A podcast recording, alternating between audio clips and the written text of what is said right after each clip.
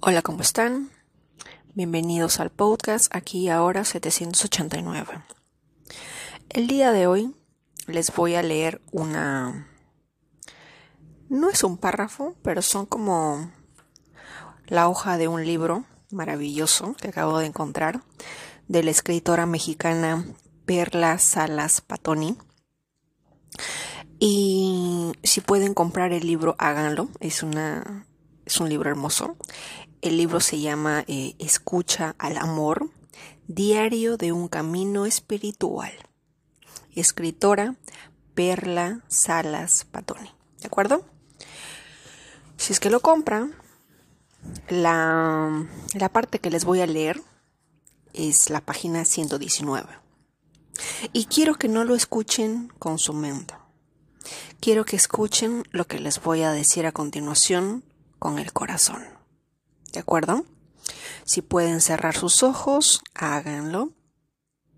Si pueden, dentro de cerrar sus ojos, imaginarse que Dios, el Creador, el universo, como tú quieras llamarle, te va a, te va a hablar de la siguiente manera. Solamente escucha, visualiza. ¿De acuerdo?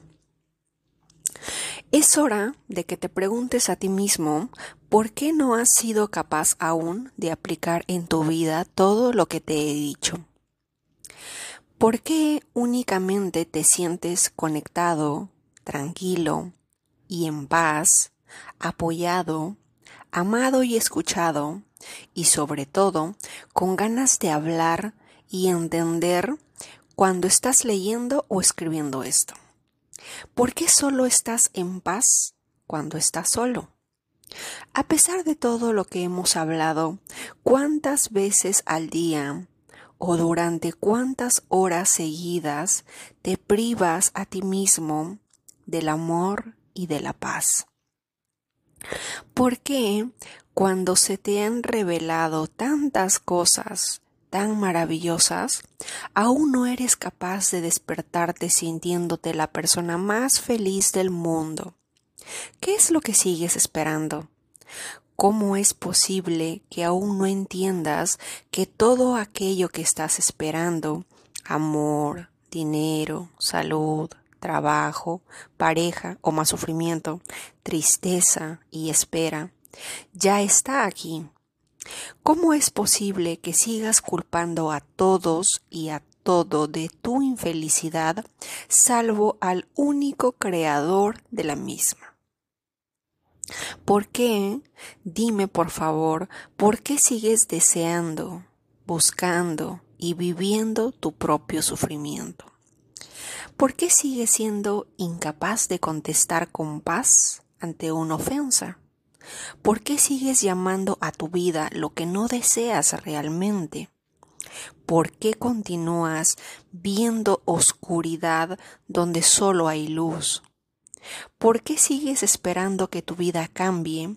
¿Y por qué, por sobre todas las cosas, por qué no has cambiado tú? ¿Crees que ponerte a dieta, cambiar tu imagen de auto, de trabajo, de pareja, sonreírle a tres desconocidos al día y repetir constantemente todo va a estar bien es un cambio real?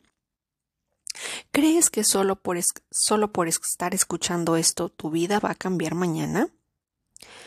Dices que lo que escuchas te hace sentir bien. Dices que crees en mis palabras, que todo tiene sentido, que empiezas a entender muchas cosas de ti y del mundo que antes no entendías. Y dices que estás cambiando, que ya sabes lo que quieres y que lo estás llamando a tu vida. Entonces, hijo, ¿por qué tienes aún tantas carencias? ¿Por qué no estás sonriendo y compartiendo tu felicidad, tu dicha, tu comprensión y tu paz con todo y todos los que te rodean? ¿Por qué sigues estando feliz a medias, en paz a medias, entusiasmado a medias? ¿Por qué no eres capaz de contestar estas preguntas si eres tú mismo quien se las plantea a todas horas? ¿Por qué aún no tienes dinero? ¿Por qué no tienes un trabajo que te haga rico y feliz? ¿Por qué sigues peleando con tu pareja? ¿Por qué te sigues quejando de tu cuerpo? ¿Por qué sigues teniendo miedo de salir a la calle? ¿Por qué sigues pidiendo que termine la violencia? ¿Por qué no te has acercado a los que amas? ¿Por qué sigues sintiéndote insatisfecho? ¿Por qué sigues dudando de mí y de ti mismo? ¿A qué le tienes tanto miedo? ¿Y por qué le tienes tanto miedo? ¿A cuántas de estas preguntas contestaste? No sé. ¿Dónde estás? ¿Dónde está el amor en ti? ¿Dónde están tu paz y tu sabiduría? ¿Dónde están tu fe y tu certeza? ¿En qué parte de ti se quedaron todas mis palabras cuando estás tan enojado, tan irritado, ansioso, triste, tan impaciente, desesperado, tan solo? ¿Hasta dónde vas a ir a buscarte y en dónde crees que te vas a encontrar? ¿Qué cambios significativos has hecho en tu vida desde que sabes como yo sé? ¿Qué has hecho con todo el amor, la ternura, la paciencia, la comprensión, la compasión y la sabiduría que te he entregado en cada una de mis palabras? ¿Qué has hecho con ellas además de cuestionarlas, compararlas, juzgarlas y ponerlas en duda una y otra vez y otra vez? ¿Quién te ha hablado con tanto amor y con tanta claridad? ¿Quién te ha dado mejores soluciones para ser feliz? ¿Quién ha estado contigo cuando crees que yo no estoy ahí? ¿Quién se ha atrevido a llevarte de la mano por el camino que solo lleva hacia ti mismo? ¿Quién ha sido capaz de ver y amar lo mejor y lo peor de ti? Y dime, hijo, ¿por qué? ¿Por qué sigues escuchando si no crees? ¿Qué es lo que te mueve cada vez que te vuelves a mí? ¿Hay algo más que te acerque a mí además del dolor, la duda, la desesperación, la confusión o la curiosidad. ¿Y qué es eso tan grande y valioso que yo veo en ti que nunca me alejo de tu lado? ¿Qué es lo que quieres, hijo? De una vez por todas, contéstate a ti mismo qué es lo que quieres. Y si ya sabes la respuesta, dime por favor, ¿por qué no lo has conseguido? Piénsalo, piénsalo muy bien. Busca en tu mente y en tu corazón, pero sobre todo en tu corazón y mañana hablamos. Díganme si esta lectura no es la más hermosa y algunos no terminaron llorando, como yo lo hice. ¿Mm? El origen de la de la infelicidad si hablamos a través del contexto del libro, básicamente sería alejarse de Dios. ¿Verdad? Del Creador, la semilla universal. Cada quien puede ponerle el nombre que le guste, que le plazca, que se sienta cómodo, que se sienta feliz, ¿verdad? Algunos van a decir ya ve. Eh, estaba leyendo ciertos artículos sobre la Cábala. Y en la Cábala habla sobre algo muy interesante. El origen de la infelicidad siempre se va a basar en el ego y es el ego quien busca constantemente ser especial. Dentro de las religiones se nos ha enseñado a tenerle miedo al diablo, ¿verdad? Al demonio, a Lucifer, como se llame. Pero esa, ese nombre, ponerle diablo, demonio, como tú quieras, es el ego. Ese es el ego. Así que cada vez que tú sientas que el ego habla por ti, siente que no es el creador, que no es el universo, que no eres tú quien está hablando. Son los del otro bando, el bando en el cual no queremos estar. ¿verdad? Ya sé que vivimos en una dualidad, pero por algo nuestro creador dijo, tienen el poder de ser libres, tienen el libre albedrío.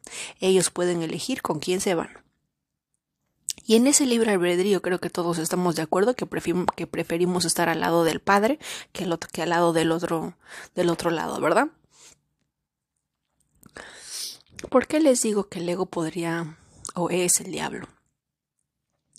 Porque eh, yo no sé si ustedes han leído alguna parte de la Biblia, pero recuerdo que hay una parte específica de la Biblia en la que Jesús se encuentra en la montaña, el diablo baja y le dice te ofrezco, te ofrezco poder, te ofrezco riqueza, te ofrezco la vida de todas esas personas, ¿cuáles quieres? Pero con una condición. Y el diablo le dice, si te posas ante mí y me adoras. ¿Mm? ¿No les parece eso conocido, similar con el ego? Porque el ego quiere a toda costa sentirse especial, siempre. Cuando tú te quieras sentir especial, cuando te enojes con tu pareja porque no te hace sentir especial, con tu hijo porque no te hace sentir especial, porque no te hace sentir importante, con tu jefe, con tu trabajo, ese es el ego. No eres tú. ¿En qué parte de la Biblia, los que han leído la Biblia, si es que mal no estoy, si es que, si, es que mi memoria no me falla, en las partes en las que, entre comillas, Dios habla, siempre dice, ama a tu prójimo como a ti mismo. Amarás a tu Dios por sobre todas las cosas. Pero no escucho mucho la palabra adórame. No la escucho mucho. Siempre, siempre veo la palabra amor. Amarás a Dios por sobre todas las cosas. Ya les conté que en los libros apócrifos, eh, si no me equivoco, en el libro apócrifo de San Juan, que está en la película Estigma, ahí hablan, por ejemplo, de que Dios, Dios dice, levanta una piedra y me encontrarás, rompe un trozo de madera y ahí estoy. Porque está en todos lados, porque está en ti, está dentro de cada uno de nosotros. Y si está dentro de cada uno de nosotros, ¿qué necesidad hay de adorar? porque para que haya una adoración, un sentirse especial, creo yo que tiene que ver con lo exterior, con lo externo, ¿verdad? Y al igual que el diablo se le apareció a Jesús y le dijo, te voy a dar todo lo que tú quieras, pero solamente quiero que me adores, es lo mismo. Pareciera que el ego disfrutara, obviamente es feliz, destruyéndonos la vida, haciéndonos creer especiales, haciéndonos creer que somos felices, haciéndonos creer que nos da todo, es como si el ego, es como que te levantas una mañana y tu hijo, tu hija te hace renegar o tu pareja y te dijera, ¿hoy quieres ser feliz? Ok. Vamos a hacerte sentir especial. Y si nadie te hace sentir especial, nos vamos a enojar. ¿Cómo es posible que yo no sea especial? ¿Cómo es posible que no te acuerdas un aniversario? ¿Cómo es posible que no te acuerdas que el día de hoy es mi cumpleaños? ¿Cómo es posible que el día de hoy no te acuerdas que cumplimos un primer mes? ¿Cómo es posible que mi madre no me llame? ¿Cómo es posible que mis hijos no se acuerden que hoy es mi cumpleaños? ¿Cómo es posible que mis hijos no me ayuden a limpiar, trapear, cocinar, planchar? Al ver que su madre está sufriendo, etcétera, etcétera, etcétera. ¿Verdad? En cada una de esas cosas siempre hay un ego. La tarea de este año de alguna manera es... Y ustedes se van a dar cuenta, y de verdad, sean observadores. A lo largo del día, ¿cuántas veces al día ustedes están realmente en pleno dominio de sus facultades mentales? Siempre decimos cuando alguien fallece, estando en pleno uso de mis facultades mentales, dejo esto por herencia, ta, ta, ta, ta, ¿verdad? Pero, ¿realmente estamos en pleno uso de nuestras facultades mentales las 24 horas del día? La verdad no.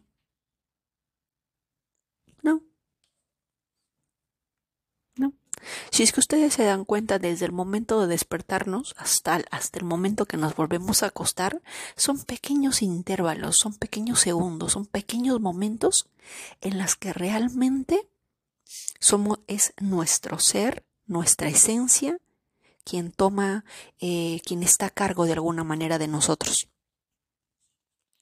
Son pequeños momentos.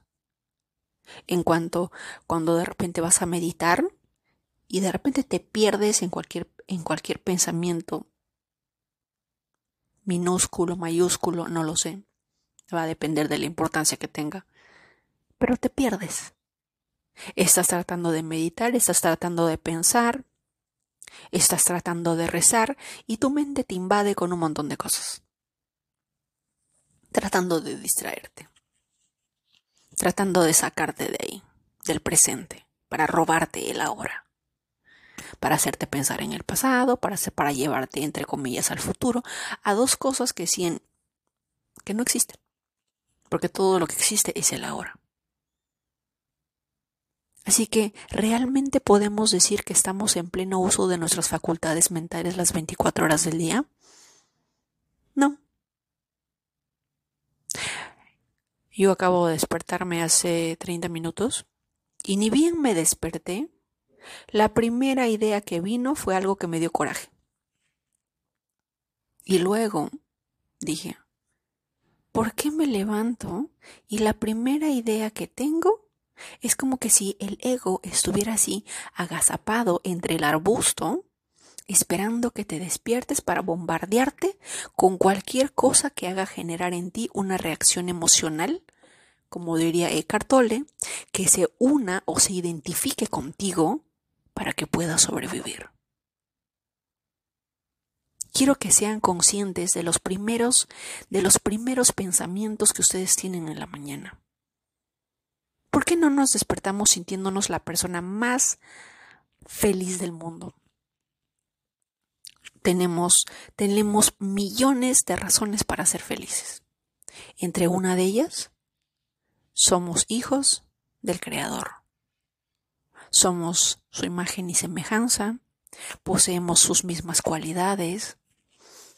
Y yo no sé si ustedes están de acuerdo conmigo, pero en lo si este mundo si este mundo está lleno de ilusiones y solamente hay algo que realmente vale la pena, eso sería el amor.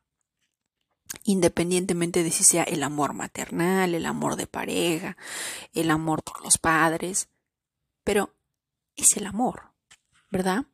¿Y por qué si decimos que amamos tanto el amor, por qué solo tenemos ira, rencor,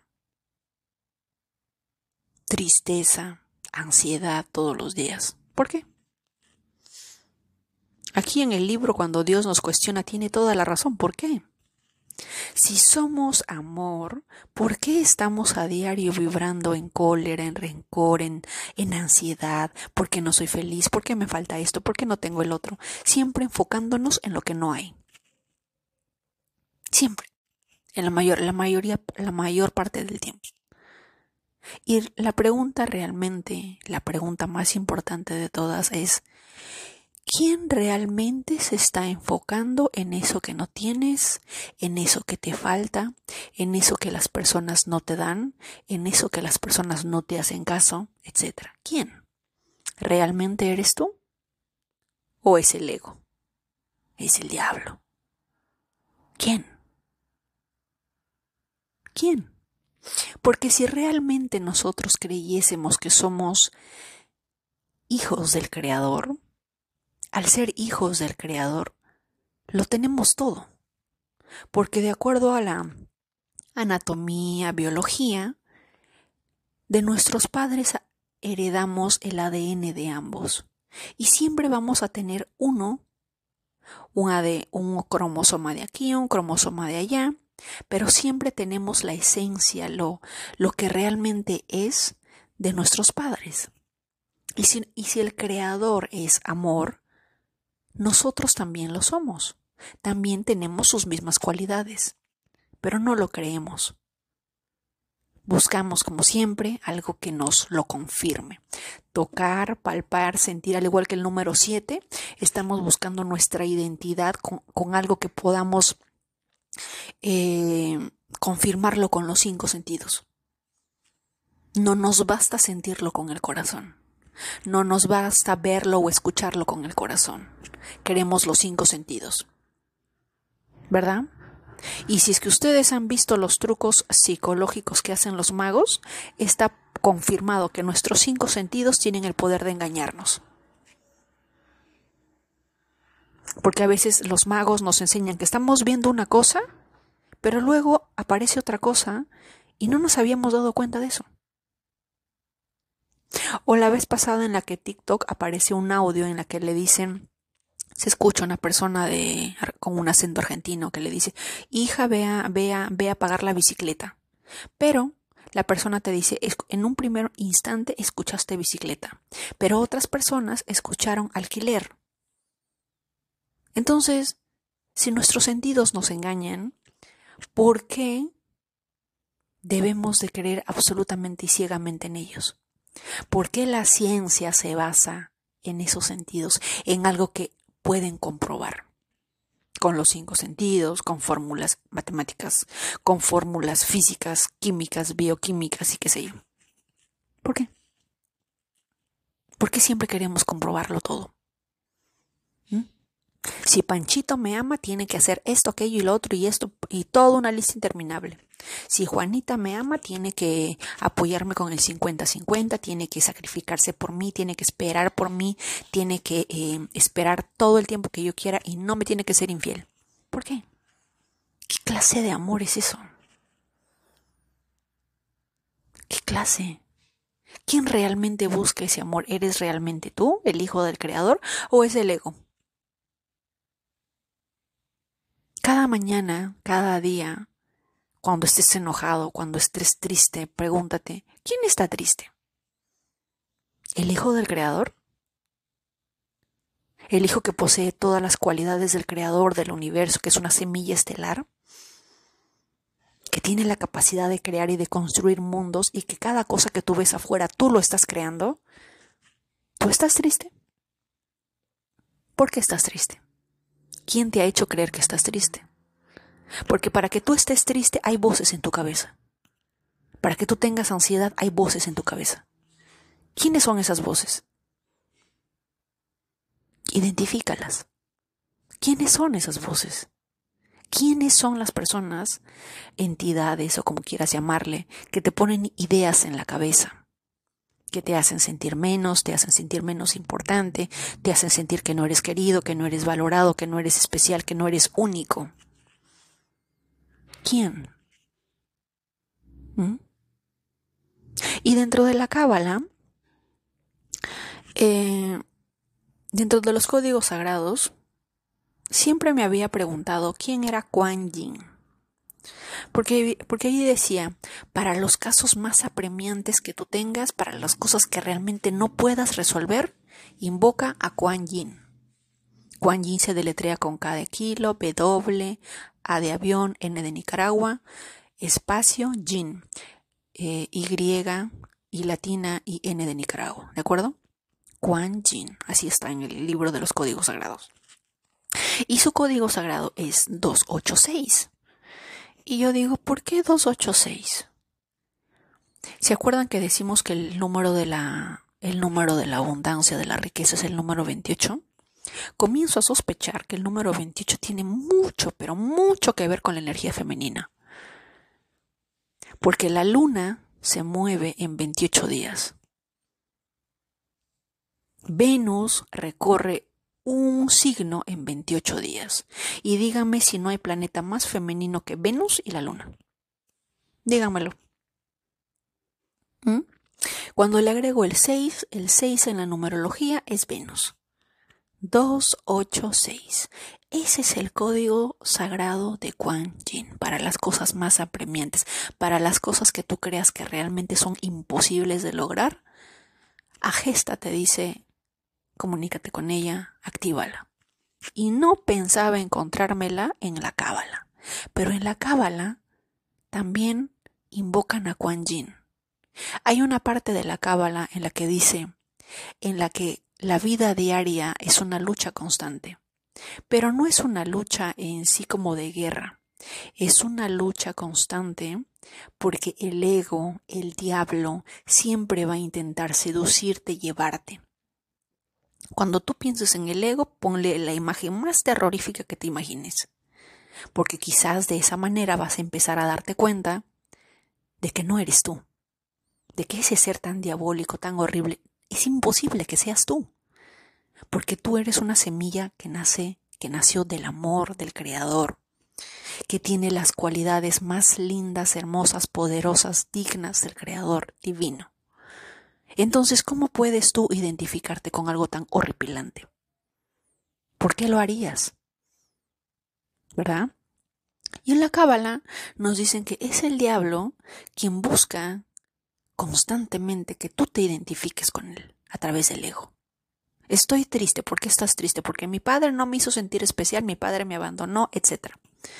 ¿Realmente quién? ¿Realmente quién se siente triste por eso? ¿Eres, eres tú? ¿Realmente tú te sientes abandonado o es el ego? Que siempre busca que alguien lo adore, que alguien lo haga sentir especial, que alguien le haga sentir único. ¿Quién? Y la cábala nos dice que es que de eso se trata de alguna manera vivir en este mundo. Que estamos en este mundo en constante lucha, por así decirlo, y estamos en lucha porque no creemos ser hijos del Creador, no creemos ser tan importantes, no creemos ser tan especiales, porque si realmente creyésemos que fuésemos especiales, nada de eso estaría sucediendo. Serías la persona más feliz del planeta entero, porque no lo dudarías, porque tu mente no te haría dudar de tus poderes, de tus cualidades, de tus virtudes. No estaríamos tú y yo aquí hablando. No. Pero en la Cábala nos dice, es una lucha diaria. En cada momento siempre va a estar el ego o el, ellos le llaman el yo diablo, con la que uno se identifica. Y empieza la cólera, la ira, el rencor, el resentimiento, la ansiedad, el desespero, la tristeza, la depresión, etc. Todas esas enfermedades que tú ya te imaginas. Y la cábala dice que en ese momento, cuando tú te das cuenta, cuando tú te identificas, cuando el observador se da cuenta que por un instante saliste del presente y te identificaste con ese yo diablo, en ese preciso instante, metafóricamente hablando, le cortas la cabeza a ese yo diablo invocando a la diosa Quan Yin o a la diosa Durga. Pero muchas personas van a decir, pero ¿por qué he de, invocar a una diosa china, a una diosa hindú, qué sé yo, ¿verdad? Probablemente tu mente te va a preguntar eso. Pero si nos basamos dentro de la numerología y nos dicen el número 286, es una energía femenina. Y les voy a, bueno, no es un cuento, ¿eh? En la mitología, bueno, no es mitología tampoco en la religión hindú, creo que sí les conté, existe la diosa Durga. La diosa Durga fue creada específicamente para destruir al demonio Ravan, así se llamaba en India. Y recién en este, no, fue el año pasado en la que me enteré que mientras que celebraban las festividades de la diosa Durga que se celebra cuando es la fiesta de las luces en Diwali, que es la fiesta, ellos celebran la fiesta de las luces, pero es la, la fiesta en la cual el bien vence sobre el mal, porque hay unas representaciones. O sea, si es que quieren viajar a la India, viajen en Diwali para que ustedes puedan ver las representaciones gráficas de cómo la diosa Durga elimina al demonio Ravan. ¿De acuerdo? La, la cuestión es por qué en la en India personifican a la diosa Durga y en la diosa Durga tiene nueve formas, nueve avatares. Nosotros decimos que los hindúes tienen como 5.000, mil dioses, pero en realidad todos nacen de uno. Solamente que ellos le ven como formas, como avatares, como diversas identidades. ¿Verdad? Y en una de esas, la, la diosa Madurga, que fue creada con la fuerza de todas las madres, su identidad número 7, porque a ella la celebran durante nueve días y, en cada uno tiene una personificación, pero en el número 7 específicamente, y probablemente han escuchado oír de este nombre, es la representación de la diosa Kali, la diosa de la destrucción, la diosa que está representada en forma de un demonio que está un poco loca y que tiene como, como 100 cabezas en su cuello con un cuchillo y, un, y una hoz en la mano derecha pero es una de sus formas más coléricas, más destructivas, más destructoras. Pero tiene nueve formas. ¿Y por qué en la religión hindú personificarían a la diosa Durga? Escuchen, ¿eh? a la diosa Durga en nueve formas, nueve, no siete ni ocho, nueve. La crearon con la fuerza de todas las madres y es la diosa destructora del demonio Ravan, que así le llaman en India. Y en la Cábala, que nada tiene que ver con el hinduismo, pero parece que todo está conectado, como siempre lo decimos, resulta que en la Cábala, para luchar con ese yo diablo, con ese yo eco, con esa identificación que no soy, porque esa identificación que tú eres es momentánea, es pasajera, muerte, es... no tiene... no es eterno. Lo único eterno, de alguna manera, es el amor. Cuando uno está muriendo o está a punto de morir, lo único que recuerda, lo único que le viene a la mente, o cuando alguien fallece, lo único que recuerda es algo bueno. Y ese algo bueno nace del amor. Uno no está pensando en cosas negativas, porque ya no tiene sentido, porque ya falleció la persona. ¿De qué sirve estar renegando con una persona que ya falleció? ¿Es saludable? ¿Realmente es el ser manifestándose a través de ti cuando estás bajo esa emoción o bajo ese sentimiento tan bajo? Pues no. ¿Verdad? Entonces, volviendo al tema de la cábala, ¿por qué ¿Por qué dentro de la cábala invocarían a Kuan Yin o a la diosa Durga? Porque no sé por qué, pero me late que las dos son uno mismo, solamente que con diferentes nombres. ¿Mm? Y dicho sea de paso, el código 286 es un, un código tan, pero tan femenino que de verdad, de verdad es interesante. Y dentro de la, dentro de la religión hindú, yo no sé por qué decimos que en, la, que en la religión hindú o que en la India la mujer está por lo bajo. Y dicho sea de paso, algunas personas, sus, sus ciudadanos, de alguna manera, algunos, no todos, son así y creen eso. Pero dentro de su religión, si nosotros leyéramos el Bhagavad Gita, los Vedas y todo ello, toda su cosmología, le dan una gran importancia a la mujer. Porque no fue un hombre quien destruyó el demonio o quien destruyó el mal, fue una diosa. Fue alguien con un género femenino. ¿Mm?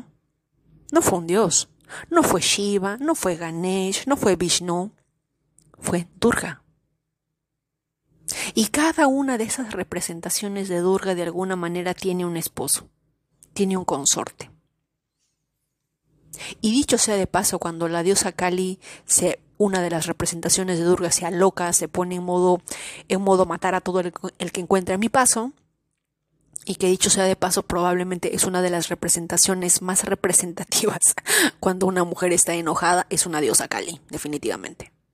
Tú engañas a una mujer, traicionas a una mujer, humillas a una mujer, denigras a una mujer y tengan por seguro, queridos hombres que me están escuchando, que van a tener a la diosa Kali en su camino. Porque nada, nada, nada es horrible que cuando una mujer se siente así. Pero obviamente, esa diosa Kali va a ser en un lado sumamente negativo. Va a ser un yo diablo. Ya no sería de alguna manera la diosa Kali, sino sería un Ravan, ¿verdad?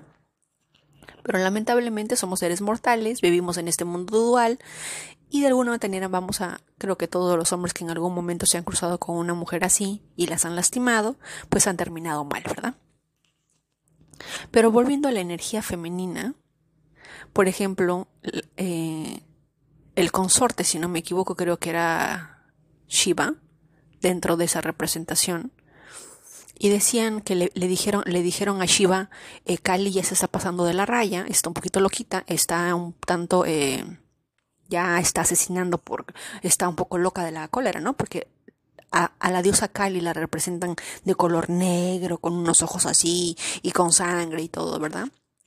Entonces Shiva lo que hace, unos dicen que se pone a bailar en su vientre para que ella, para que ella poco a poquito baje la calma y pase a la representación número 8, que si no me equivoco es otra diosa mucho más calmada, más tranquila. O la otra parte es que Shiva se transforma en un bebé y empieza a llorar para, para despertar en ella ese, ese amor maternal y vaya calmando y apaciguando su cólera. ¿No les parece interesante su cosmología, su, su forma de contar la, la historia, los, las deidades y las representaciones de este mundo? A mí me parece muy interesante. Pero bueno, comienzo a sospechar, y bueno, el punto era, que ya me había olvidado, que dentro de la religión hindú hay una parte en la que decía que de alguna manera dentro de la religión agradecían a la mujer porque era la mujer quien, quien, era encargada de elevar la frecuencia vibratoria o de elevar el género masculino, elevarlo. Para los que dicen, eh, los hombres ya no se quieren casar porque las mujeres no tienen nada que ofrecer. O sea, ustedes no tienen pero ni la más mínima idea de lo que están hablando. Ustedes no tienen ni la más mínima idea. O sea, literalmente con esa frase están automáticamente hasta negando su existencia. ¿Que una mujer no tiene nada para darte? ¿Es en serio? Si una mujer no tuviera nada para dar, tu madre no te hubiera dado a luz, no estarías aquí para los que piensen así. Estás literalmente negando tu propia existencia con esa frase. ¿Qué ofrecen las mujeres ahora en día? Nada. Si te casas te lo quitan todo. Te quitan todo, probablemente si es que haces algo malo. Si es que hieres, si es que lastimas, si es que transgredes, al igual que la diosa Kali, de alguna manera, pues, ¿no? Y si ella no lo hace, ten por seguro que el Padre Creador lo va a hacer. Porque nada en esta vida queda libre. ¿verdad? Pero ¿cómo? Es que, es que no entiendo. Hay personas, hay hombres, o sea, yo entiendo. Es una guerra de géneros que no me gusta. Pero lamentablemente hay personas, seres humanos, que creen esto. ¿Cómo es posible que un hombre piense que una mujer no tiene nada para aportar? No te imaginas, bajo la cábala, probablemente si es que fuera alguien cabalista te diría, no te imaginas el karma tan grande que te estás lanzando encima. Porque estás negando la energía femenina de la cual tú viniste, de la cual tú naciste. Estuviste nueve meses en esa energía. ¿Y te atreves a decir que una mujer no tiene nada que ofrecer? ¿Es en serio? ¿Estás en tus cinco sentidos? ¿Tu cerebro está bien? ¿Qué les pasa? No sé. Yo no sé qué tienen en mente de verdad, en serio. Si una mujer no, no tuviera nada que dar, ninguno de nosotros estuviéramos aquí. ¿No lo creen? Pero hay seres humanos, entre comillas, seres humanos que piensan esto. Pero más allá de esos seres humanos, enfoquémonos en nosotras. Tenemos tanto para dar, tenemos tanta capacidad creadora. Hace muchos años, un escritor mexicano llamado Carlos Cuauhtémoc, no me acuerdo en cuál de sus libros, pero en uno de ellos decían que era una responsabilidad muy grande educar a una mujer. Educar a un hombre era fácil, pero educar a una mujer era el trabajo más fuerte. En aquel entonces yo no entendía el por qué. Pero él decía, cuando educas a un hombre, estás educando a un hombre. Un hombre que va a trabajar, que va a ser profesional, que va a proveer, que va a ser un hombre de familia. Pero cuando educas a la mujer, estás educando una familia. La familia es la base de la sociedad, la sociedad es la base de un país y este planeta se sostiene en varios países. Y probablemente el escritor Maquiavelo estaría totalmente de acuerdo con él porque Maquiavelo decía, para corromper una nación tienes que corromper a sus mujeres. Así que los dos están totalmente de acuerdo, yo me uno ahí y los tres estamos absolutamente de acuerdo con esto. Tenemos una responsabilidad tan grande Y no solo físicamente, sino espiritualmente. Porque dentro de la religión hindú, la cosmología hindú, como lo quieras llamar, pero sácale la etiqueta y ponte a pensar. A lo largo de los años, cada mujer va a estar de acuerdo en que cuando se casa con una persona, con un hombre, independientemente de si le podemos llamar, no sé, mujer en proceso, como le diría, diría Alexandra, los hombres son totalmente una naturaleza opuesta a nosotras. Shera Seven dice, los hombres son incapaces de amar. Los hombres no aman como las mujeres. Y probablemente yo no sé si tenga razón. Puede ser que sí, puede ser que no, no lo sé. Pero yo creo que sí pueden amar igual que las mujeres. Porque un padre que daría la vida por su hija no está amando. Un padre que está dispuesto a donar un, órgano de su cuerpo con tal de que su hija sea feliz no está amando. Un padre en India que es capaz de donar o vender sus huesos con la finalidad de pagarle la boda a su hija para que ella, entre comillas, sea feliz, no está amando. ¿Mm? Pero así dicen. La razón probablemente por la que no nos entendemos es porque le vamos a poner un número. Las mujeres tienen energía 9, entre comillas, y el hombre, entre comillas, es un 7. ¿Verdad? Entre comillas. ¿Por qué? Porque el 9, la mujer de alguna manera está más conectada con el ser, porque a nosotras nos dominan las emociones, el corazón. Al hombre no. Al hombre le domina la mente.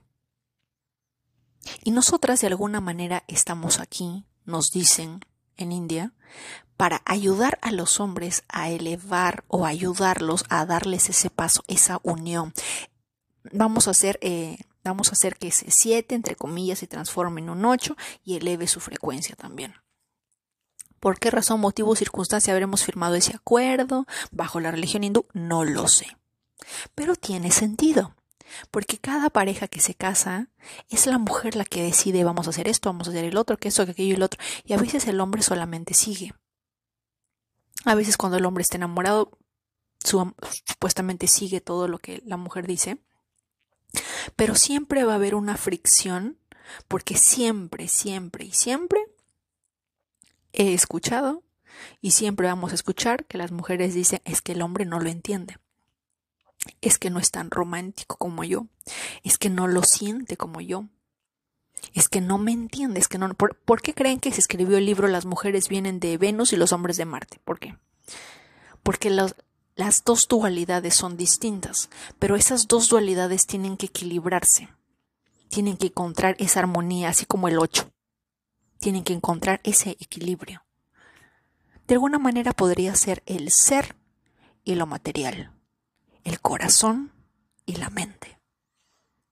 Y obviamente todas las personas casadas van a estar de acuerdo de que por determinado momento todo es miel sobre hojuelas, pero luego de un determinado momento se vuelve una lucha sin cuartel.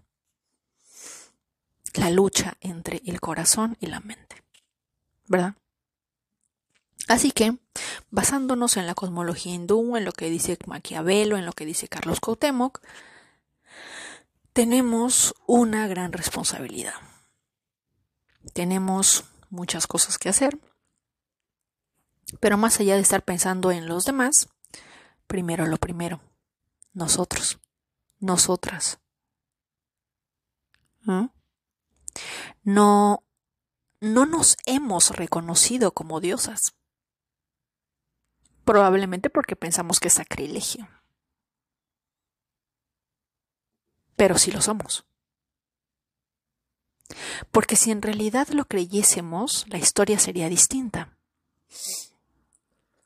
A lo largo de la vida, en todas las historias árabes, hindúes y de todos lados, en cada una de esas culturas que ya no existen, a la mujer se le daba cierta, cierta importancia. ¿Por qué? Porque tenía el poder de dar vida de crear vida. Los egipcios no entendían cómo es que la mujer podía dar a luz a otros a otro a un ser humano. ¿Cómo lo hacía? No lo entendían, pero la respetaban, la veneraban. Los egipcios, algunos hombres en pleno siglo XXI, están con sus 50-50 y que las mujeres no tienen nada que aportar. ¿Es en serio? Yo no sé si, yo no sé si reírme o sentir pena cuando, cuando hablan de esa manera, porque literal, cuando están diciendo eso, literalmente estás negando tu existencia. ¿Cómo te trajo tu madre al mundo? ¿De la nada? No, tu padre tuvo que aportar una pequeña semillita. Una, una semillita tan pequeña que ni siquiera es del tamaño de un grano de arena. Lo puso en el óvulo femenino y naciste tú. ¿Y dices que la mujer no tiene nada que aportar? ¿Eh?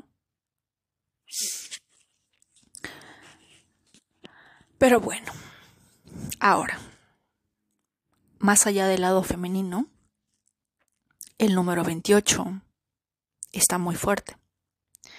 Yo no creo en las coincidencias ni en las casualidades de que la luna se mueva cada 28 días, que el ciclo menstrual sea de 28 días, que Venus se mueva en, en 28 días. Eso nos habla de la abundancia. Si a una mujer tú le das una semilla y te da un ser humano, tú le das una casa y te transforma en hogar, tú le das un hijo pero ella te da una familia, ¿eso no es abundancia? La mujer te da lo que tú le das. Créeme que si le das un mini infierno, por supuesto que va a dar, te va a dar cien mil infiernos. ¿Mm? Los hombres, yo no sé si los alfa, ¿no? Así le dicen algunos, los hombres alfa lo conocen esto muy bien. Por eso siempre se aseguran de que su mujer tenga todo, esté feliz, esté tranquila.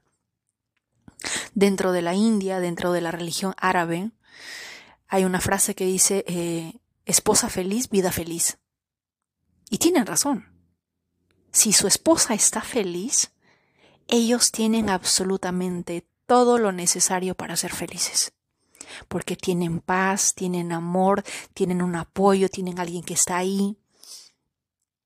Pero yo no sé por qué algunas personas, algunos seres humanos, algunos individuos creen que porque le dan un infierno a alguien, la otra persona se lo tiene que transformar en paraíso y se lo tiene que hacer fácil. ¿Por qué? ¿Mm? Mujeres, por favor, reconozcamos la abundancia divina que hay en nosotras. Y si alguien no lo reconoce, pues déjalo ir. Si alguien sigue pensando que las mujeres no tienen nada que ofrecer, tremenda red flag. Porque tú ya sabes lo que ofreces. El problema está en que muchas de nosotros no lo sabemos. Es por eso que hay muchas mujeres que están siguiendo a personas que piensan así, que están de acuerdo con ese individuo, con ese ser humano. ¿Mm? Que piensan que está bien. No, sí, no aportan en nada. Hay mujeres que son unas vagas, unas flojas que solamente están en su casa lavando y planchando. Por favor. La mujer, el aporte físico que da es nada comparado con el, con el apoyo eh, energético, espiritual que da. Y solamente un hombre realmente que es hombre lo sabe. un hombre que está buscando una mamá, pues no. Pero un verdadero hombre, un hombre de calidad, un hombre alfa, un hombre en todos los sentidos de la palabra, en toda su energía masculina, sabe lo que da. Porque se reconoce de alguna manera en ella. El hombre puede eh, entender muchas cosas físicas, muchas cosas mentales, pero cuando poco a poco va entendiendo la naturaleza femenina, entiende de que hay un poder superior en ella. Pero no se trata del ego, sino que hay algo que él no puede entender. Como decía Yukoi Kenji, si hay algo que me apasiona de mi esposa, es que si yo, si yo la dejo, ella va a seguir, ella va a estar bien. Yo, quizás no, pero ella va a estar bien. Hay algo en sus ojos en ella que me dice, yo sin ti estoy bien. Y vaya que siento que sí sé que va a estar bien. Y lo dijo Yukoi Kenji, lo dijo un hombre, casado, si no me equivoco, con dos hijos, de Colombia, que vivió en Japón. Él lo reconoce. Entonces, ¿por qué otras personas, otros seres humanos no puedan reconocer eso? Y no, y no lo digo desde el ego. Lo digo desde años y años y años de culturas y de civilizaciones en las que ven a la mujer como un ser que tiene una tarea pero gigantesca con la humanidad. Gigante, enorme, colosal. Pero estamos tan distraídas, estamos tan obsesionadas con otras cosas, que nos estamos distrayendo del propósito. ¿Mm? Y bueno, eso es todo por hoy. Que tengan un excelente día. Recuerda que eres una diosa. Recuerda que en, en, ti recae toda la energía femenina del universo, que tienes capacidad de crear. ¿Mm? Tienes una fuerza creadora que no tienes ni la más mínima idea pero es tu tarea descubrirlo, reconocerlo y encontrarlo. ¿Mm? Hasta el Dios Padre estaría sumamente orgullosa orgulloso de ti. Es hora de que lo reconozcan, es hora de que despierten, es hora de que dejen de escuchar lo que la voz que las voces de afuera y de que empiecen a escuchar su propia voz. Pero no la voz de la mente, por favor, la voz de su corazón.